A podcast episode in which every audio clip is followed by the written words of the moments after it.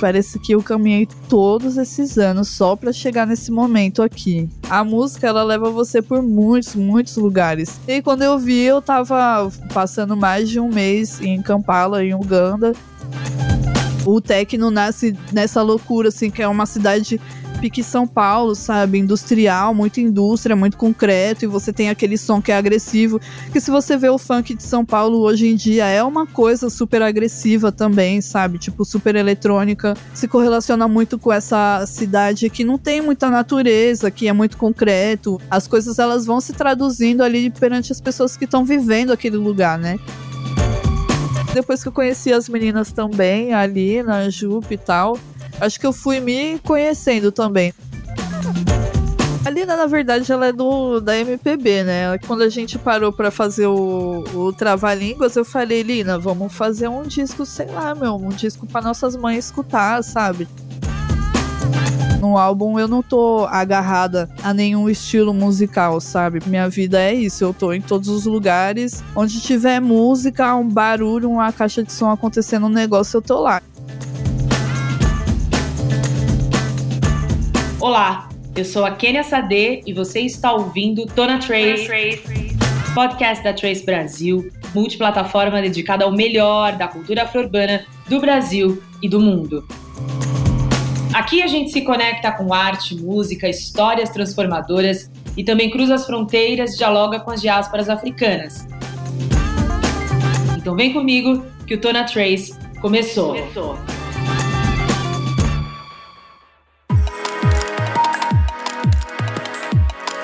Hoje eu recebo uma das produtoras musicais e DJs que está revolucionando a música eletrônica nesse país, ressignificando diversos ritmos periféricos. Ela que com toda a sua elegância, ou Gueto Elegance, título do seu primeiro álbum solo, lota as pistas de dança mundo afora e é uma das indicadas ao prêmio APCA de Música Revelação 2022. Betsista, seja bem-vindo ao Tona Trace. Oi, gente, tudo bem? Aqui quem fala é Beth Cista. Muito obrigada aí pelas lindas palavras que você disse sobre mim, Kenia. Eu tava aqui sorrindo, sorrisão largo, assim. Mas é isso, é isso. E você sabe que a primeira vez que eu ouvi o seu nome, eu achei que fosse algo relacionado ao dance hall, assim, a cultura de sound system, porque Beth Sista, né, tem esse, uhum. tem esse som aí. De onde veio esse nome, Beth Sista? Olha, eu sou cria da, da Lady Di, né? A Lady Di, ela me criou bastante, assim. Quando a gente se conheceu, na verdade, a Dai foi quem, quem abriu grandes portas, assim, para mim. para entrar em, em, lugares muito importantes aqui em São Paulo, tal. Eu construí minha história, né? E aí, na época que que eu comecei a trocar ideia com ela. Foi uma época que eu tinha terminado o namoro, assim, menina, uma história tava tristona em casa, aí teve um, um sound dela lá na, no Centro Cultural da cidade de Tiradentes. Aí eu falei, ah, por que não, né? Vou ficar aqui me debulhando em lágrimas. Fui nesse rolê. E aí foi por tudo, a gente trocou uma ideia. Na época eu tava caçando um nome assim, massa também, porque eu tava num rolê de barzinho, né? Eu ia, sei lá, ser DJ e me chamar Rafael Andrade. Ia ser meio estranho, né? Eu tinha que dar uma persona, muito assim. Muito sério, né? Muito sério. Nossa, muito sério. E aí. Eu tava. Foi naquela época, assim, que tava rolando muito, muito sound nas quebradas. Nossa, tava rolando de graça sempre, né? Que eram os que eu podia colar. Colava, comprava um, um, litrão e comprava um fofura na hora de ir embora. É isso. e aí, depois de uma briga com meu irmão, assim, me veio essa, essas palavras, assim, né? Tipo, de, de bedicista e etc. Que eu tinha que. Essa inspiração ela tinha que vir de algum lugar. Então eu tava só esperando, sabe? O momento. A, a palavra sentar na minha cabeça. E aí. Sim, não, e combina muito com você. Combina ah, muito com Ah, então, uhum. combina. Porque meu meio do céu é em Ares. Aí minha amiga falou, minha amiga a Papisa, né, da, da astrologia, etc., ela falou que faz muito sentido eu ter escolhido esse nome. Mas na verdade, Kenny, eu sou um amorzinho de gente. sou muito tranquila. Nossa, sou paz e amor, positive vibrations. É isso. E você acabou de lançar, né, o seu primeiro álbum solo, Ghetto Elegance, que tá finíssimo. Eu escutei, eu amei. Eu escuto sempre. E você traz vários feats, né, é, tanto brasileiros e do continente africano. Eu achei que é um, um som totalmente novo do que você vinha fazendo, eu que te acompanho. Como tá sendo para você agora vir para frente do palco como cantora e como aconteceu o processo desse álbum? Nossa, gente, que vergonha aí pra frente do palco. Não tem nada na sua frente. Não tem uma CDJ, um equipamento, uma mesa. Você tá ali, ó, de, Exposta, assim, né? Uhum, pelada ali pra todo mundo. É uma coisa. Mas, quando eu fiz o, o show agora no CCSP, eu fiquei, meu, parece que eu caminhei todos esses anos só pra chegar nesse momento aqui. Ai, que o meu sonho sempre foi ser rockstar, né? Então estamos chegando lá, um pouco atrasado, assim, do rolê do rock em São Paulo, mas estamos chegando. E aí. Enfim, eu acho que o, o, álbum, assim, ele é uma grande. Como é que eu posso dizer? Uma grande. É, quando você pega e concretiza tudo, que, tipo assim, todos os rolês que eu tava dando nos últimos anos, sabe? Tipo, todas as portas que me foram abertas, é, todas as pessoas que eu tive o prazer de conhecer e de me conectar através da música, sabe? Pode parecer clichê, e é clichê, porque é uma coisa que se repete, né? Mas a música ela leva você por muitos, muitos lugares. Eu não esperava que fossem tantos lugares assim. Eu achava que ia ser um pouco menos, uma coisa mais ali perto de casa, não sei o que lá. E quando eu vi, eu tava passando mais de um mês em Kampala, em Uganda, e, e fazendo música com, com o Ray Sapiens, que é do, do Congo, fazendo música com a MC Ala, que, é, que mora em Uganda, mas é de Quênia fazendo com o Martin Kanja, que é de Uganda também, conectando com outras pessoas é, que falam outras línguas, que vivem de outros jeitos, e mesmo assim a gente se encontrava ali em vários pontos de similaridade, sabe? Desde uma similaridade assim culinária, mesmo que de outro jeito, sabe? Usando as mesmas coisas. É, quanto uma similaridade em questão de ideias também, sabe? De porque mesmo eles lá no rolê lá do, do país, né, de Uganda e da capital, em Kampala, etc., eles são meio que o rolê alternativo, assim, sabe? Então, isso Sim. foi uma coisa que eu também sempre busquei aqui é, em território brasileiro e nunca ficar tipo, refém de nada, sabe? Eu gosto de criar minhas próprias tendências, sabe? Às vezes posso refe ser refém de mim mesma, como aconteceu sei lá, em 2019, que eu fiz o Boiler Room e fiquei sendo refém do meu próprio Boiler Room durante meses. Até. Só usou essa referência, né? é, nossa, tipo assim, é, é, isso, né? Foi uma coisa que teve uma notoriedade muito grande e, e então quando as pessoas elas iam me ver, elas queriam ver aquilo também, mas ao mesmo tempo foi massa, assim, me soltar, sabe? Disso que eu achei que eu era refém, né? E, e fazer esse álbum e mesmo assim ter uma receptividade muito grande. É, mesmo para pessoas que nem gostavam de ouvir o Boiler Room, por exemplo, sabe? Tipo, é, minha namorada falou esses dias, tem uma uma bicha amiga de uma amiga dela, que é lá da cidade de Tiradentes, que ela é super tipo do rolê do pop, assim, ela não ouve muito as coisas alternativas, etc. E falou que ouve meu álbum todo dia, assim. Eu fiquei me sentindo muito lisonjeada, porque eu também tô, eu fiz esse álbum para essas pessoas também, sabe? Tipo, para oferecer esses novos temperos, esses novos sons e sensações, sabe? Tanto que no álbum eu não tô agarrada a nenhum estilo musical, sabe? Porque é isso, minha vida é isso. Eu tô em todos os lugares onde tiver música, um barulho, uma caixa de som acontecendo um negócio, eu tô lá, entendeu? Para mim não tem não tem terror. Na verdade, só o sertanejo muito assim. Se eu tivesse que resumir, eu senti que esse álbum ele é, ele é quase que um resultado, né, das suas experiências sonoras aí nesses mais de 10 anos que você tá na caminhada, de todas as viagens que você fez, com todas essas referências, né, é, igual você falou que foi para Uganda, você também esteve em vários países, no Reino Unido, em Berlim. Eu acho que tudo isso contribuiu para o Gueto Elegance, né? E por que esse nome Gueto Elegance? Ah, eu, é, eu sempre, sempre foi uma hashtag, assim, o um rolê do, do Ghetto Club, sabe? Que eu sempre usei, assim, no SoundCloud, principalmente, no Bandcamp, etc. de sempre trazer esse rolê do, da, da música eletrônica periférica, sabe? Onde. É, e assim, mundial também, sabe? Das quebradas mundiais, a gente pode botar aí tanto, é, é, sei lá, o pessoal com quem eu fiz feat, o Ray, a MC Ala, etc. É, como a gente pode botar a galera aqui da América do Sul também, sabe? Que faz esse som, que ele é uma mistura do. Ele é tipo uma mistura de uma coisa vamos supor, do funk com alguma coisa eletrônica ou da cúmbia com alguma coisa eletrônica, sabe? Pode ter de resultado eu, a Tayana também, que faz bastante coisa assim aqui no, que é da Argentina, né, que mora no México, na verdade. E aí eu acho que, que esse nome ele veio assim, porque eu sou libriana também, né, Kenia? então eu sou muito enjoadinha, assim, tipo, eu saio. Eu amo Ares com Libra, meu nossa, Deus. Nossa, sim, nossa. I love Ares com Libra. E aí eu sou muito assim, né? Tipo, não gosto de sair de qualquer jeito, eu gosto de estar bonita, não gosto de ficar fazendo. Eu gosto de estar elegante, entendeu? Eu gosto de uma coisa assim, bonita, sabe? Gostosa. Ali, é, que faz bem para os olhos. Então, é, quando eu quis, é, pensei nesse nome, né? Foi um nome que já vinha permeando assim minha cabeça já.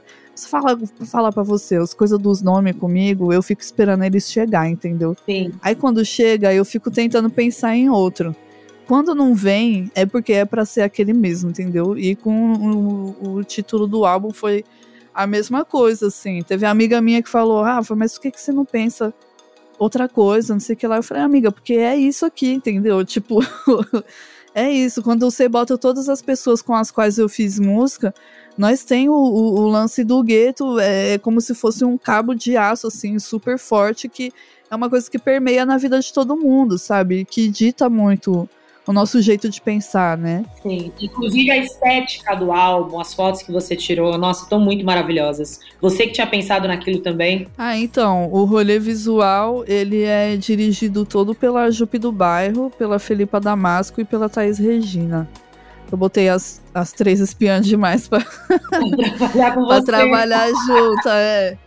E literalmente, assim, o que eu fiz foi tocar o álbum para elas e falei: Ó, oh, vocês fazem aí o que vocês quiserem. É, vocês me conhecem, eu sei que elas não iam me deixar ficar feia ou, ou tosca, entendeu?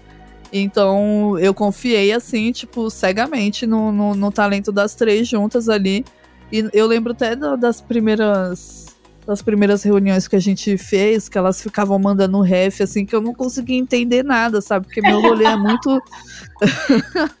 meu rolê é muito da música, assim. Então, tipo, o rolê visual, eu sei, eu, eu olho uma coisa e falo, ah, eu gosto disso, disso daqui eu não gosto muito, vou ficar desconfortável. Então eu ia meio que fazendo isso, assim. Só que elas mostravam várias coisas, né? E eu não esperava que a imagem fosse se tornar tão forte assim e dar essa autonomia para as meninas assim na hora da criação visual. Eu acho que foi um dos grandes trunfos assim e que também agrega muito ao título do álbum, sabe? Que Sim. são três pessoas que vêm é, com essa é, é muito o rolê do, do natural que é o que vem de dentro, com o cultural, que é o que vem de fora, sabe? E causa essas grandes explosões, assim, que tem pessoas como, sei lá, Jupe do bairro vivendo na mesma época que nós, entendeu? Exatamente. É, que é uma pessoa super criativa e que tem ideias que você fica assim, mano, como é que você pensou isso? Mas ela pensou, saca? Tipo uma pessoa muito que se embebeda de muitas coisas, sabe? Então, quando eu chamei as três, para fazer isso, eu sabia que ia dar bom e que a gente ia conseguir fazer uma ter esse apelo visual massa, sabe, Kenia? Porque eu poderia, sei lá, ter ido ali no na pracinha aqui perto de casa e ter tirado uma foto e ter feito mais sentido com sei lá, ter colocado um look com uns dourados e ter feito é, ter comunicado ali com o título do álbum, entendeu? Podia ter feito isso ia, fazer, ia ficar bonito igual. Só que não, eu queria ter um apelo assim, Loloque, sabe? Tipo, vamos fazer um bagulho icônico, sabe? Tipo, vamos colocar uma capa de um álbum, sabe? Que converse, algo que converse com o que você faz na música, né? Porque é. você ficou muito conhecida, porque você produziu né, o álbum de estreia da Lin, o Pajubá, que é uhum. absolutamente incrível que é um beat pesadão, que é uma pegada. Que é, é doideira, menina. É doideira, super eletrônico.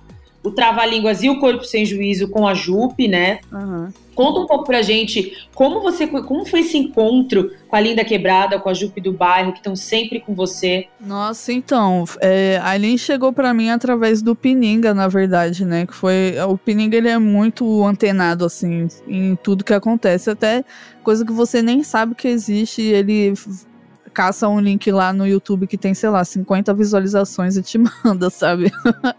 Então, ele já tava meio que ligado assim em mim isso lá em 2016 ainda, né? Ele já tava ligado em mim, ele foi mandou uma mensagem, ah, então, tô trabalhando com a Linda Quebrada, não sei o que lá. Na época a Lin não tinha nada lançado, ela tinha um clipe de acho que o clipe de Enviar DC no YouTube, que era um. Enviar DC, é, eu lembro. Que era um, foi a primeira música que eu ouvi dela. Que era um beat super simples, assim, que foi gravado lá na, na Fazenda da Juta e tal. E, e era isso. Então o Peninga meio que tava me chamando assim para fazer tudo do zero. Quando eu comecei, eu sabia que ela ia entrar no Big Brother? Não, não sabia. Você esperava? Às eu fico, gente. Não. Gente, uh -huh. Fico, gente, minha amiga. Ai, que doida. Enfim, ela é meio assim mesmo. Acontece, né? Aí, quando a gente. A primeira vez que a gente se viu, a gente começou a trocar ideia no Instagram, né, tal. Aí a primeira vez que a gente se viu, a gente foi num estúdio é, de uma conhecida, tal, e eu mostrei o instrumental de Bicha Preta para ela, que na verdade era um remix da Beyoncé que eu tinha feito. E aí eu, ela tinha cantado algumas coisas, né? Eu falei, ó, oh, canta aquela lá que você tinha cantado em cima desse daqui. Ela falou, ah, mas será que vai ficar legal? Eu falei, não, vamos aí, vamos aí. E aí foi, a gente nasceu bicha preta desse jeito, daquele jeitinho que ela é. Depois a gente foi é, pra casa do Pininga pra afinar a música, etc. E aí, desde então, a Lina foi confiando muito, assim, tipo, o rolê dela musical, né? Que já não era mais ali no âmbito da performance, do, do teatro, etc. Foi confiando o rolê dela musical todo a mim, né? Tipo, deu, deu produzir as coisas e dirigir, etc. Eu lembro até hoje quando ela me chamou para fazer a direção do Pajubá, eu nunca tinha feito isso. tipo assim. E eu, eu não tinha, na minha cabeça naquela época, né? Eu não tinha experiência suficiente para fazer aquilo. É, dirigir algo que eu sabia que ia ter uma. É, que muita gente ia ouvir, não sabia que ia ser tanta gente, eu sabia que ia ser muita gente, mas tipo, eu nunca tinha feito aquilo. Então, assim, a síndrome de impostora durante aqueles meses que a gente teve que levantar o álbum foi babado, assim. Mas, mas é que, assim, rolou, é um álbum sabe? tem impacto enquanto ritmo e as letras da Lin. É, é quase, então. é quase um grito de libertação, né? No meio daquele som que é uma mistura uhum. de hardcore eletrônico e, e tem uma uma filosofia meio punk ali por trás também. Não sei, você pode explicar melhor, mas eu gostei muito por conta disso. Assim. Nossa, demais. A gente tava muito agressiva naquela época.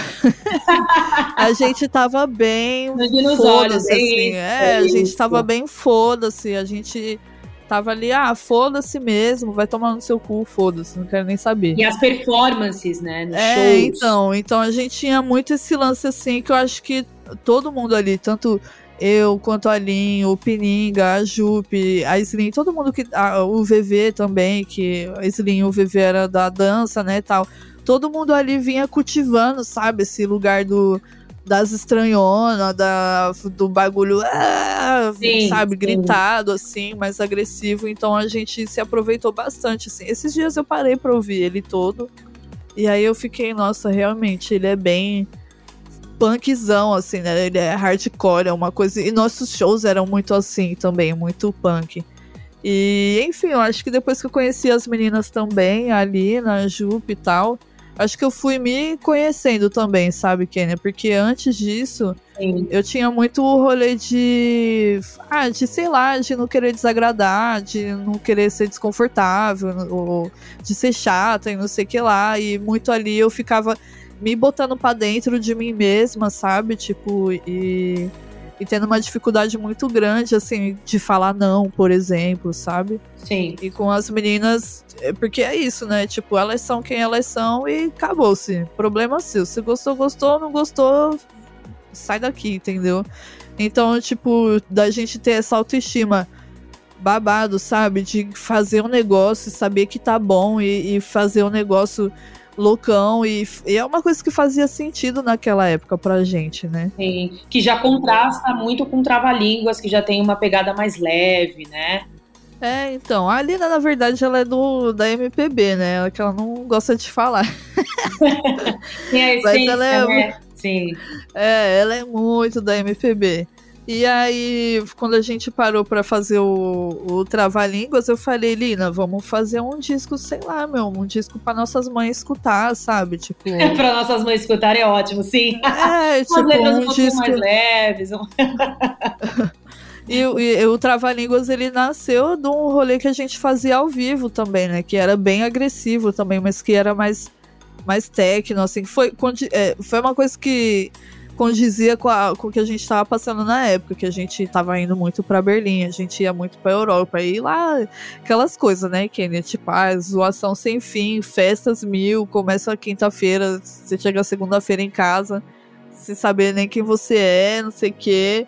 Então a gente tava. Vocês estavam no auge da criação também, das novas descobertas, né, rítmicas. Sim, nossa. E a gente não tava conhecendo só o pessoal da Europa, né? Tipo, o pessoal de Uganda, por exemplo, eu conhecia lá em Berlim. Então. É, a gente lá foi conhecendo outras pessoas de outros lugares também, sabe? Que não eram pessoas é, que moravam ali ou que são dali e tal, mas que ali era um ponto de encontro, né? E eu acho legal falar que, apesar de Berlim ser considerada a capital do techno e tal, é legal a gente falar que o techno, em essência, ele é um ritmo preto, né? Que ele nasceu é, nas fábricas em Detroit, com os trabalhadores lá que ouviam literalmente aquele bate-staca uhum. e fizeram daquilo música. E eu sinto que você traz toda essa essência, né? Tem até um movimento que eu vejo na internet que fala é, make techno black again, né? Porque a indústria, ela de uma certa forma embranqueceu o techno, mas o techno em essência é preto e eu acho que vocês conseguiram resgatar muito essa essência do techno.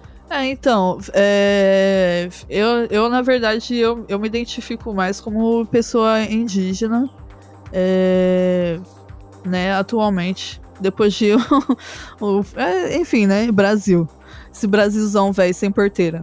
É, e eu acho que também, ao mesmo tempo, tem muita relação, assim, com. Quando a gente para pra pensar nas Américas, né, em Pindorama, o ritmo, ele é uma coisa muito forte, sabe? Aqui pra gente. É, então eu acho que isso é uma coisa que, querendo ou não, se correlaciona, sabe? É meio inevitável, porque é de quem tá aqui há muitos, muitos milhares de anos, sabe, Kenya? Tipo, você tem que estar tá muito conectado com, com com o lugar, o chão que você pisa, sabe? Tipo, a vida que você vive, o ar que você respira, os bichos que você vê. Você tem que estar tá muito conectado para conseguir é, traduzir essas coisas ainda mais em forma de música, sabe? Por isso que é, é, o techno nasce nessa loucura, assim, que é uma cidade pique São Paulo, sabe? Industrial, muita indústria, muito concreto, e você tem aquele som que é agressivo. Que se você vê o funk de São Paulo hoje em dia, é uma coisa super agressiva também, sabe? Tipo, super eletrônica e, e, e que é, se correlaciona muito com essa cidade que não tem muita natureza, que é muito concreto, é muito é muita tomada, muita eletricidade, sabe? Muito robozão, assim. Então, as coisas elas vão se traduzindo ali perante as pessoas que estão vivendo aquele lugar, né? Então, por isso que só pessoas que vivem o que elas ouvem, o que elas fazem, etc., só elas que conseguem fazer algo que vai ser massa, sabe? Tipo, esse é meu ponto, assim. Isso foi muito que eu troquei ideia quando eu conversava com a galera na Europa etc. Que você vê lá, tipo, o pessoal tem tudo, sabe, Kenna? Tem todos os equipamentos. É... Tem tudo, menina. Tudo que nós não tem aqui, tudo lá é muito fácil de você. É... É... de você encontrar, de você ter acesso, etc. Mas você chega na hora de ouvir a música da pessoa, não tem muita coisa, sabe? Porque a pessoa não tem muito o que falar. Essa é a verdade ali. Mas muito legal você trazer isso, mas você não acha que hoje a tecnologia ela ajuda a alavancar a produção musical, porque ela tornou muito mais acessível? Hoje qualquer pessoa na quebrada, ela só ser criativa, ela tá ali com o celular ou com o computador, ela pode criar uma música sem sair de casa. Né? É um hit. Eu concordo 100%. É, é isso que eu.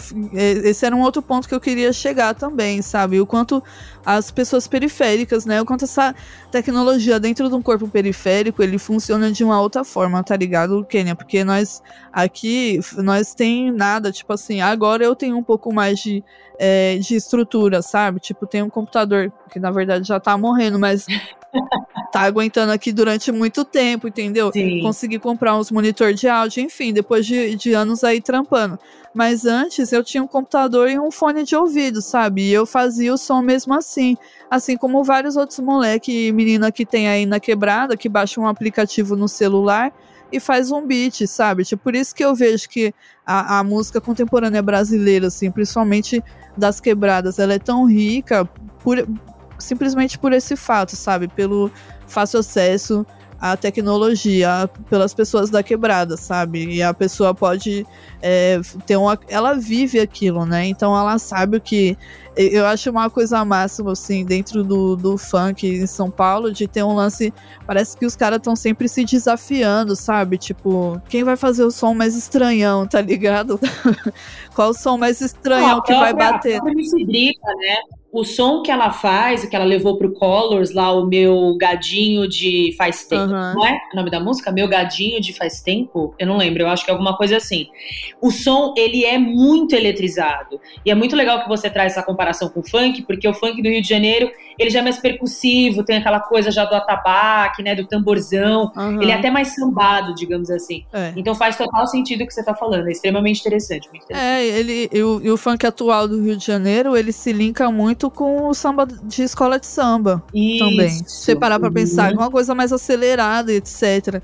Aqui em São Paulo são outras coisas que permeiam o rolê do funk, entendeu? O rolê de você é, fazer música para um alto-falante de automóvel, entendeu? De carro, você tá fazendo música para ser tocada num alto-falante de carro, não para ser tocada num, num sistema de som tá ligado? Então Esse você vai escolher timbres específicos, é, coisas específicas, que você sabe que o mano vai levantar o capô do carro lá do, da, do porta-mala e o bagulho vai estourar que você vai ouvir a um quilômetro de distância, entendeu? Então é mais ou menos essa fita, assim, tipo, quando você para pra pensar. Eu não sei se alguém já escreveu, provavelmente o GG já deve ter escrito sobre isso, sobre essa. É uma correlação bafo, assim, sabe? Tipo, e, e do porquê que você é, faz o bagulho num som automotivo. Porque aqui em São Paulo você fala de fluxo, né? Você não fala de baile. Verdade. Quando você cola lá na, na, no, na PU, lá no Rio de Janeiro, no Complexo da Maré, você vai entrar lá, você sabe que a polícia não vai entrar lá, entendeu? Então os mano montam aquela estrutura fuderosa, entendeu? Tendas e não sei o que lá, palcão, bota um sistema line array no palco, luz, não sei o que, várias coisas, tá ligado? Em São Paulo, é, dependendo de onde você tá, de onde é o fluxo, você tem que fechar o, o porta-mala do carro e do sair carro vazado, entendeu? e fazer o fluxo em outro canto. Então tem muito esse rolê também, sabe? Tipo, de como a geografia é, é, do lugar, tanto política também, sabe? E, e econômica, ela influencia no, no, no, Tá tudo correlacionado, Tá tudo correlacionado.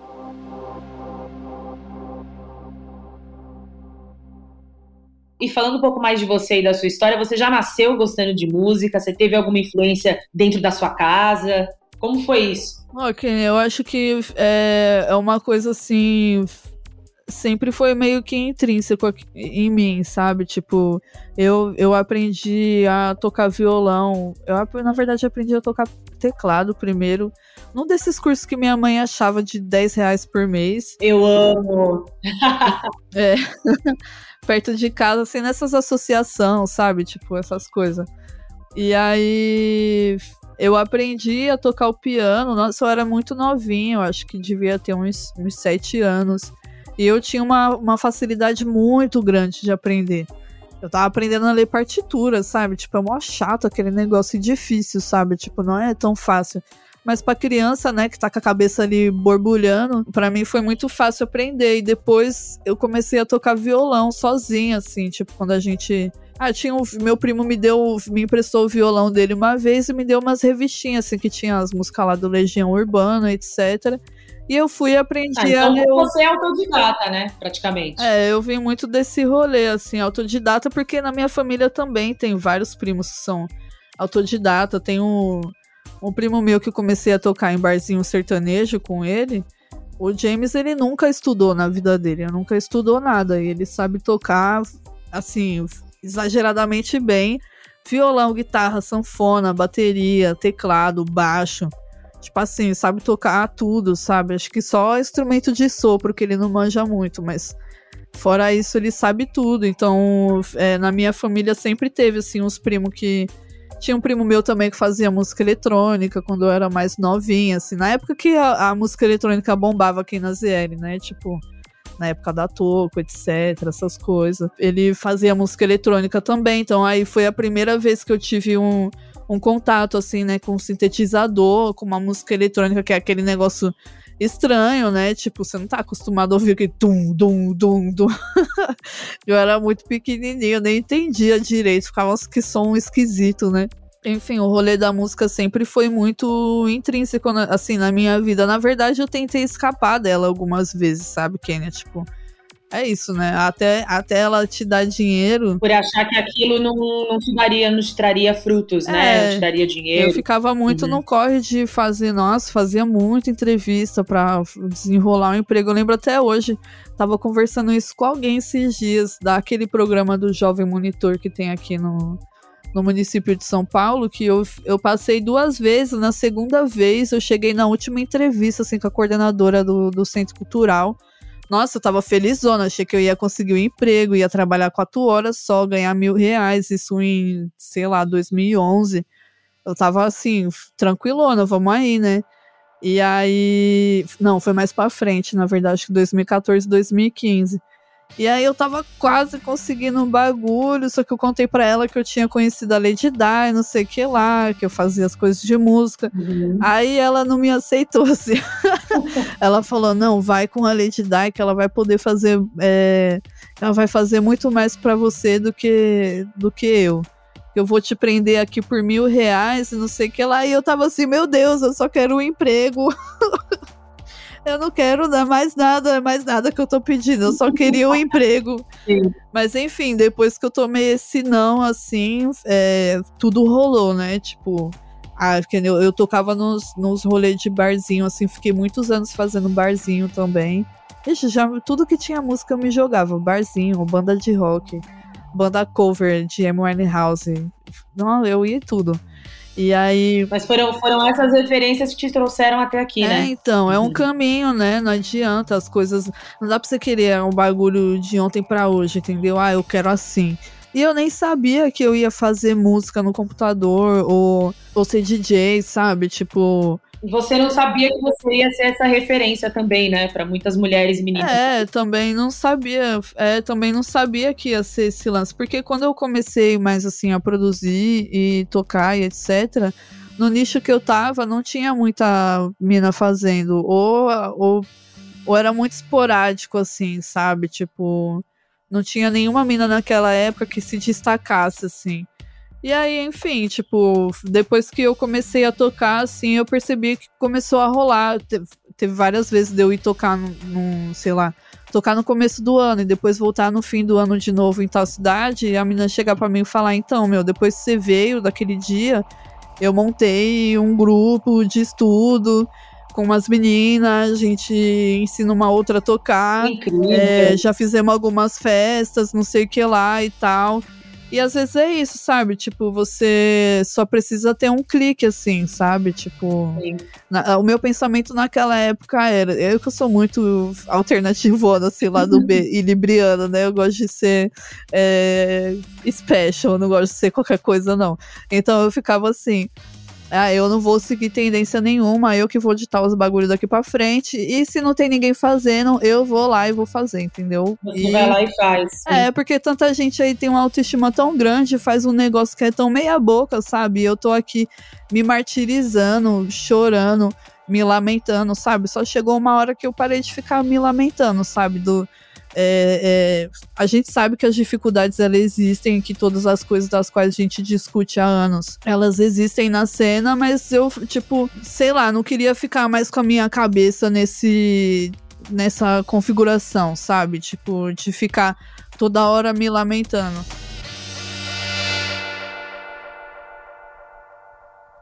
E ser artista no Brasil não é fácil, é mais difícil ainda ser produtora musical mas você conseguiu, enfim, ultrapassar todas as adversidades, seguir o seu sonho. Toda essa nossa conversa me fez lembrar de uma frase que acho que talvez você conheça, que é da Audre Lorde, que ela fala do quanto a periferia é criativa, porque ela capta o todo, né? Ela pega todas as referências e transforma aquilo. E ela fala que o centro ele é mais egóico, que ele só olha para si, não vê o resto e por isso não evolui, né? Falando até uma sociedade mais colonial, mais branca.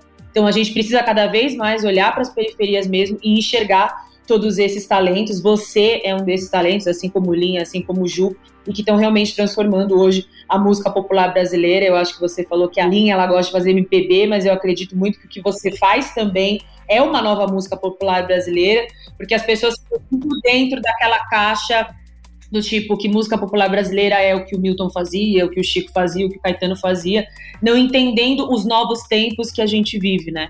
É, tipo assim, é, vou ser sincera aqui com vocês, com você, Kenia, e com o pessoal do podcast. Esses são artistas que eu não. Como é que é aquela gíria bem, bem dos novos, assim, meu, meu sobrinho que fala, ah, eu não tanco muito, não. Como é? Isso, tipo assim. Como que é a gíria? É tancar. Tanco. Ah. Tancar.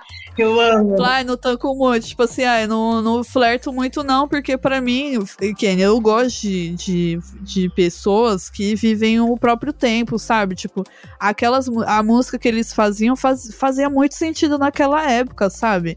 Isso tem que ser admirado e respeitado e honrado também. Não acho que tem que ser, ah, foda-se, era um lixo, não sei o que lá. Não, não tem nada a ver com isso. Isso tem que ser honrado e respeitado também. Mas que para mim, que vivo agora, que nasci em 1993, passei minha adolescência nos anos 2000, onde as coisas são muito diferentes, muito diferentes. A gente tem um rolê da internet também que influencia muito nessas pessoas que nasceram aí na década de 90 para frente é, para mim não, não conseguia muito flertar assim, sabe? Tipo, para mim a Pete fazia mais sentido na minha vida do que ficar ouvindo Caetano Veloso, sabe? Acho que depende também da, da vida. E mais sentido a sua realidade. É, a minha realidade. Minha mãe, ela nunca também foi uma pessoa que ficava ouvindo Caetano Veloso. Minha mãe ouvia Fagner, Odair José, sabe? Minha mãe gostava dos bregão, assim. E é maravilhoso. Eu amo Fagner, Odair José, sou apaixonada. Sim, que era mais do rolê da galera é, ali das cidades nordestinas também, da galera de quebradona, assim, entendeu? Tipo, você ouve um bregão, assim, uma sofrência, uma, é, uma Diana. A galera não queria um Roberto Carlos, tá ligado? Tipo, a galera não queria ficar ouvindo é, música que eles não conseguiam entender direito o que estava sendo dito. Você tá entendendo o que eu tô falando? Sim, sim, sim. E eu acho tipo... que continua a mesma lógica, né? Daqueles que criticam tanto o rap, o funk, de não compreenderem que aquela linguagem tem tudo a ver com o que a pessoa vive, né? Com a rotina dela, tudo aquilo que está sendo falado a pessoa assimila. Sim, exatamente. Por isso que eu acho que assim, quando, quando eu comecei a fazer o trabalho com a Jupe também, o do Corpo Sem Juízo, esse foi um dos pensamentos nossos, assim, também, sabe? Tipo, é, a, a, gente é literalmente um resultado do nosso próprio tempo, sabe? Tipo, não adianta nós querer ficar vivendo em um tempo que não pertence mais a gente, sabe? Tipo, até para nós também que é meio ansiosa assim com a vida, sabe? Para mim, um, uma das coisas que eu tô botando assim na minha cabeça é de viver o agora, sabe? De não ficar pensando nem no que já passou, para não ficar se martirizando para sempre, sabe? De coisas que não deram certo, etc. E também não ficar sofrendo por antecipação, sabe? De uma coisa que nem veio, que nem aconteceu ainda, sabe? E acho que a pandemia nos ajudou muito em relação a isso, né? É, como, e por falar em pandemia, como ela impactou na sua vida, na sua criação, sua musicalidade, porque vocês estavam no auge, né, viajando o mundo inteiro e aí de repente entrou a pandemia. Como foi isso para você na sua vida pessoal e criativamente? Nossa, isso foi muito doido assim de início, que eu fiquei muito, muito frustrada, muito, muito mesmo. Nossa, era uma frustração que não, não cabia dentro de mim. Quando começou a quarentena aqui, eu tava no México. Eu tava no México, no meio da, de uma turnê lá. Tinha umas 4, 5 datas lá. E aí foi tudo caindo, assim, uma atrás da outra, uma atrás da outra. E eu, puta que pariu, o que, que eu vou fazer? Fiquei lá com as meninas tentando antecipar a passagem, né, pra voltar, etc. Eu tinha em 2020 uma agenda cheia até outubro, tipo, você não ia conseguir. Antes de começar o ano, você só ia conseguir me buscar depois de outubro para frente, assim, porque eu não tinha data. Então, para mim foi muito. Era a primeira vez que eu ia começar meu ano estruturada, sabe? Tipo, sabendo o que eu ia fazer, com tudo mais calculado, assim, sabe? Sem ser naquele desespero de tipo. Com a, com a, agenda do ano quase fechada. É, sabe? Tipo, de fazer, de saber o que você quer dizer sim, o que você quer dizer não, sabe? Que foi uma coisa que eu não tava fazendo antes, porque eu, tudo que aparecia, não, vamos aí, vamos aí, vamos aí, vamos aí. Porque era o momento de eu ficar jogando um monte de semente onde eu podia, entendeu? em 2020 ia ser o, onde eu ia começar a colher algumas coisas que eu tava plantando ali há, há 3, 4 anos já, entendeu? Questão de relação mesmo, de networking, etc. E aí foi muito frustrante, foi foda, assim, financeiramente falando também. 2020 todo, assim, foi um, um foi babado passar por isso. É, mas aí eu também comecei a focar no rolê do álbum, sabe? Tipo, ai, já que estamos aqui, vou fazer esse álbum. E, e grande, várias músicas ali, tipo Aquashira, Aquaventura, Aqualari BXD, etc. Elas nasceram assim nessa relação internetica, né? Não foi uma coisa onde a gente sentou no estúdio e fez é, a música junto ali, entendeu? A gente ficava trocando áudio no WhatsApp, literalmente. Tipo, fazendo algo assim. Então, a, o, a obra também foi crescendo dessa forma, sabe? Tipo, e acho que esse momento também, tanto o Trava-Línguas quanto o Gueto Elegância tem esse. É, esse ar assim um pouco mais fresh e, e calmo, sabe? Tipo, mais é, positive vibrations, porque era um, um setup da nossa cabeça ali naquele momento também, sabe, Kenya? Tipo, em 2019 é, é, loucura, né? Eu fico lembrando daquele filme O Diabo Veste Prada. Eu sei, eu sei. Ai, eu amo.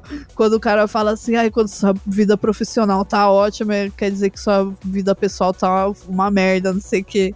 Nossa, porque 2019 foi muito isso, assim, para mim. Tipo, você imagina, Kênia, eu daqui de Itaquera, da Zona Leste, eu não descia nem pra praia em Natal, Ano Novo. Tipo, eu não viajava, não saía do, do bairro, sabe? Sim. Tipo. Uhum muito esporadicamente a gente dava um rolê, sei lá, no, no Belém ou no centro da cidade, muito esporadicamente. Então, de repente, eu tava assim, a nível Brasil, cada final de semana eu tava numa cidade diferente, às vezes sexta numa cidade, sábado numa outra.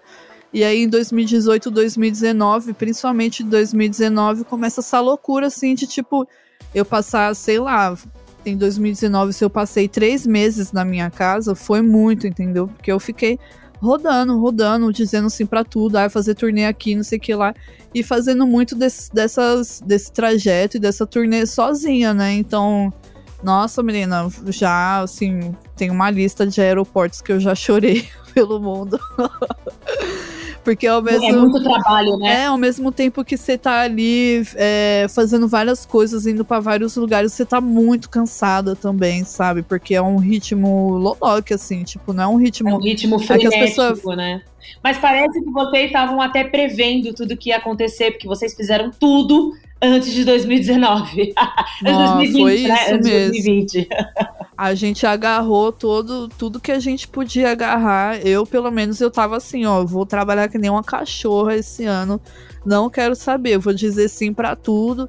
Vamos aí, vamos aí, vamos aí, porque aí ano que vem a gente consegue pensar melhor nas coisas, entendeu? E escolher melhor, né, as coisas também.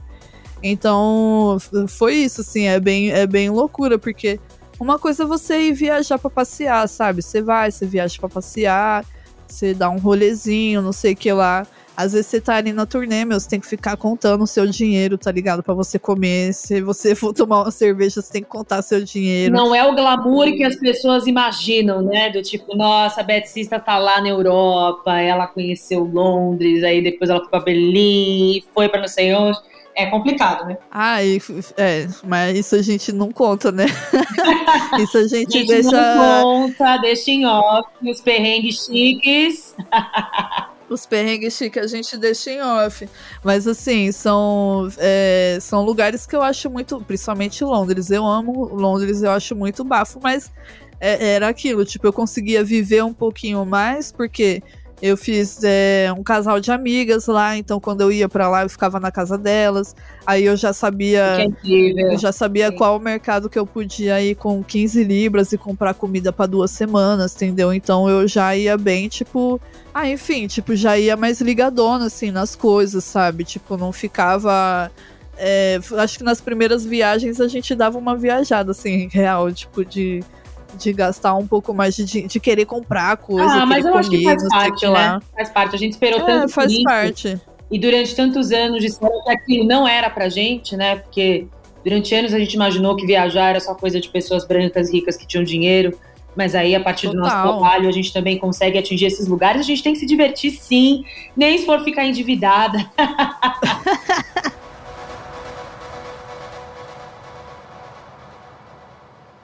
Mas é que você me conta, me conta uma coisa, você está agora de malas prontas de novo para fazer uma nova turnê, né? Agora com essa reabertura, com o avanço das vacinações. Você vai passar uma temporada por lá? Quando a gente vai te ver no Brasil de novo? Conta pra gente. E que vai, o pessoal da Europa é foda, hein, meu? Hoje, galera, vamos. Let, let's get vaccinated. Uhum, let's get vaccinated. Caramba! é, assim, muitas das coisas. É, ano passado, a gente estava com alguns planos que foram adiados justamente porque a galera não se vacina. E aí tá acontecendo esse enfim, esse vai e volta o tempo todo lá, né? Tipo, abre as coisas, aí acontece um monte de coisa, aí fecha tudo de novo, porque a galera não se vacina e continua morrendo e se contaminando, etc. tal. É um absurdo, né? Sim. Então, é, essa próxima turnê ela vai começar agora em maio. Vou passar mais pelos países tipo França, Portugal, tem Berlim, Londres também. É, algumas coisas ainda tô fechando, tô bem ansiosa, assim, e numa ansiedade que não é mais ruim, sabe? Porque antes eu ficava, tipo, acelerada. Agora eu tô, tipo. Que agora eu já, já fui algumas vezes, então eu tô mais tranquila, sabe? Tipo, já sei como é que é, já sei o que eu preciso fazer, já sei como é que eu consigo viver assim um dia a dia. Vai mais estruturada também. É, né? então, e, e, de ir para lá e de já troquei ideia com, com minha amiga Michelle Matius, perfeita, talentosíssima, que vou ficar lá na, na goma dela, entendeu? Vou ficar lá de boa, vamos ficar lá cozinhando, fumando um beck, etc. Chega o final de semana, vou lá, toco, volto. É outra história, sabe? Tipo, é uma coisa que você fica mais tranquilo, assim, na hora de, de executar, né? Do jeito que eu tava indo antes, era assim, tipo, caralho, às vezes eu saía do Brasil, só descobria onde eu ia ficar quando eu pisava lá, entendeu? Então é, era bem doideira, assim. Mas é. Estamos fechando coisas aqui pro Brasil. Próximo final de semana tem BH aí, tem Algumas coisas vão rolar aí agora em março também, fevereiro mais ou menos também, porque é, tá esse negócio, né, que ele tipo, abre e fecha, abre, abre e fecha. fecha. e não vai ter carnaval, né? A gente sabe que não vai ter o carnaval de avenida, vai ter carnaval de rua, mas com certeza vai ter carnaval fechado, né? Sempre uma polêmica. Então, isso que, que é complicado, porque é, ao mesmo tempo que pra gente, assim, que principalmente de, de rolês que não são tão massivos assim, né? É, sempre a gente que sofre, assim. a gente que tem os rolês fechados, que vai ficar sem, sem trabalhar, etc. Quanto às vezes os rolês dos, da galera do sertanejo continuam rolando igual, entendeu? Com 30 mil pessoas, 40 mil pessoas. E cobrando caro e, e nada acontece, entendeu? Então é, Brasil, né? Daquele jeitão. Daquele jeitão. Também achei muito massa, assim, da galera que organiza a festa de adiar as coisas também, sabe? Tipo. É isso, né? É, eu acho que essa vai ser a nossa realidade, assim, pelo menos durante esse ano ainda. E se vacinem, por favor. Fica aqui a nossa dica. Vacina sim, vacina já.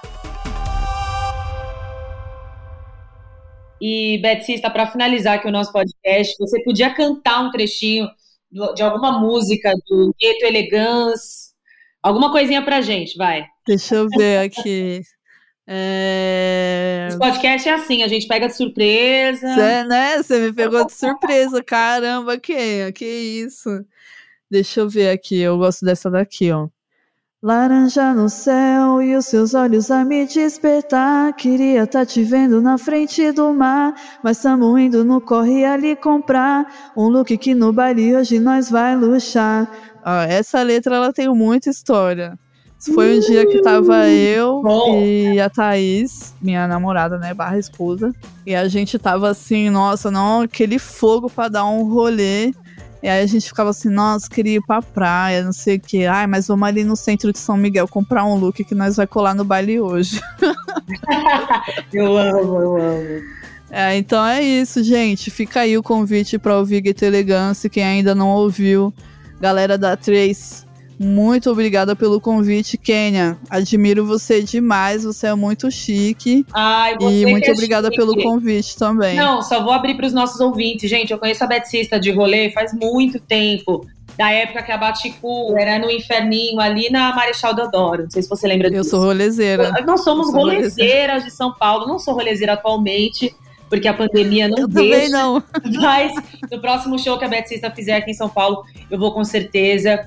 Linda, obrigada. Obrigada pela entrevista. Sucesso sempre. Obrigada a você. Muito obrigada. Beijão. E é isso, gente. Chegamos ao fim do podcast Tona Trace. Sigam a gente nas redes sociais, arroba Trace Brasil no Instagram e no Facebook e Twitter, Trace Underline Brasil. Toda quinta-feira tem episódio novo do Tona Trace na sua plataforma de áudio preferida. Não deixe de seguir o podcast no Spotify ou na Amazon, de assinar na Apple Podcasts ou de se inscrever no Google Podcasts ou no Castbox, ou de favoritar na Deezer. Assim você recebe uma notificação sempre que um novo episódio estiver disponível.